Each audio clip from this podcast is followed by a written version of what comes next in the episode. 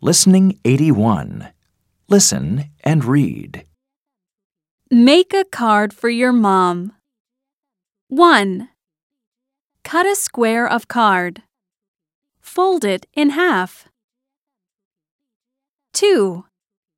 Think about your mom. What does she like?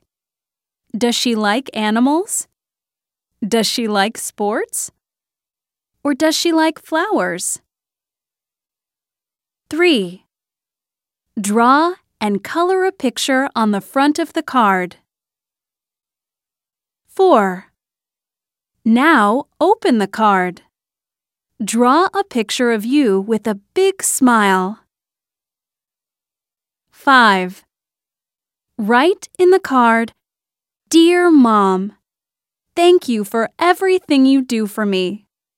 Then write your name. 6. Give the card to your mom.